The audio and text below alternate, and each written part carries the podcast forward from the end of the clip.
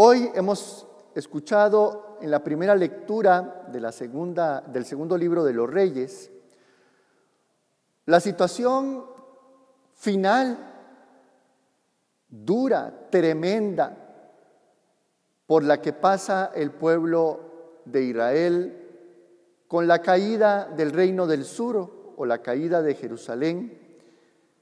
Estamos entre el 597 y 587 antes de Cristo. Es la deportación de los judíos a Babilonia.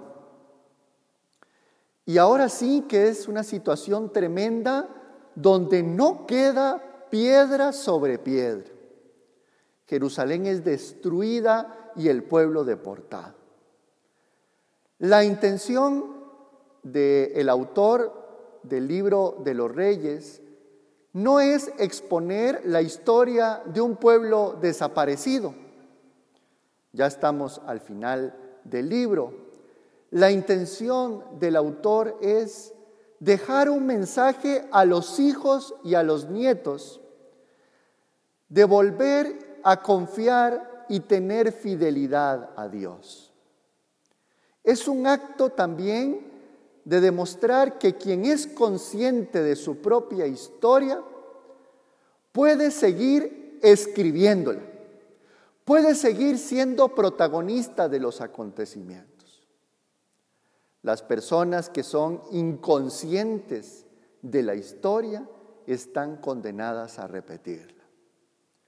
Por tanto, la intención es volver al eje central que da sentido al pueblo de Israel y es la fidelidad a Dios.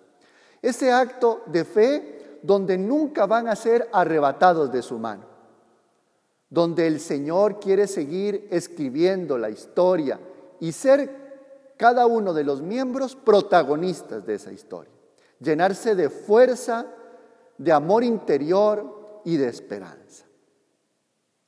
Hoy hemos escuchado en el Evangelio de Mateo la curación del leproso. Hemos regresado algunos capítulos atrás de la semana anterior y este texto de la curación del leproso se enmarca en tres sanaciones que hace Jesús.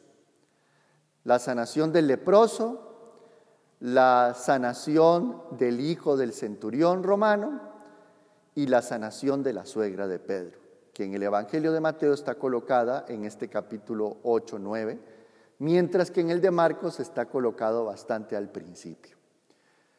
Aquí el evangelista no quiere mostrar a un Jesús curandero, a un Jesús que anda haciendo solamente milagros en un concepto extrínseco, así desde fuera, hay algo mucho más profundo en el texto.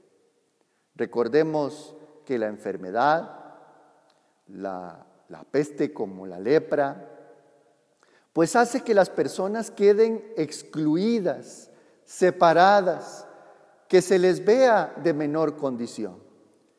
Y la sanación simbólica en este Evangelio vuelve a mostrar que Jesús hace y manifiesta la presencia del reinado de Dios entre nosotros. Ha acontecido la liberación, ha acontecido la solidaridad y ha acontecido la plenitud de la vida de todo aquel que se siente que ya no hay más por hacer. La condición para que eso suceda vuelve a ser la fidelidad a Dios entendida como una fe que surge de lo más interior del corazón. El leproso, como está expuesto el texto, tiene una fe profunda en Jesús. Si tú puedes, cura. Hay una intención de que Él puede curarle. Con esa intención que tiene el leproso, ya precede una fe en que Jesús puede curarle. Y efectivamente, en esa coherencia entre la fe del creyente y el amor entrañable de Jesús, sucede la curación. Lo mismo pasará con el centurión romano porque sin ser judío cree en el poder de Jesús. Así igual lo que sucederá en la casa de Pedro. Yo creo que hoy es un día en medio de toda la situación mundial que estamos viviendo, primero de ser conscientes de la propia historia, la nuestra, la del mundo.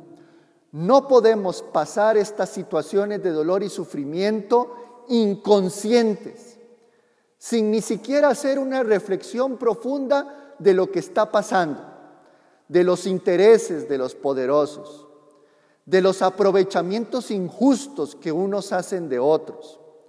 ¿Cuál es el aprendizaje que esta situación deja a la historia y al mundo para que seamos tan conscientes de no volverla a repetir? De que no vuelva a salir ese lado tan oscuro de los seres humanos y del mundo.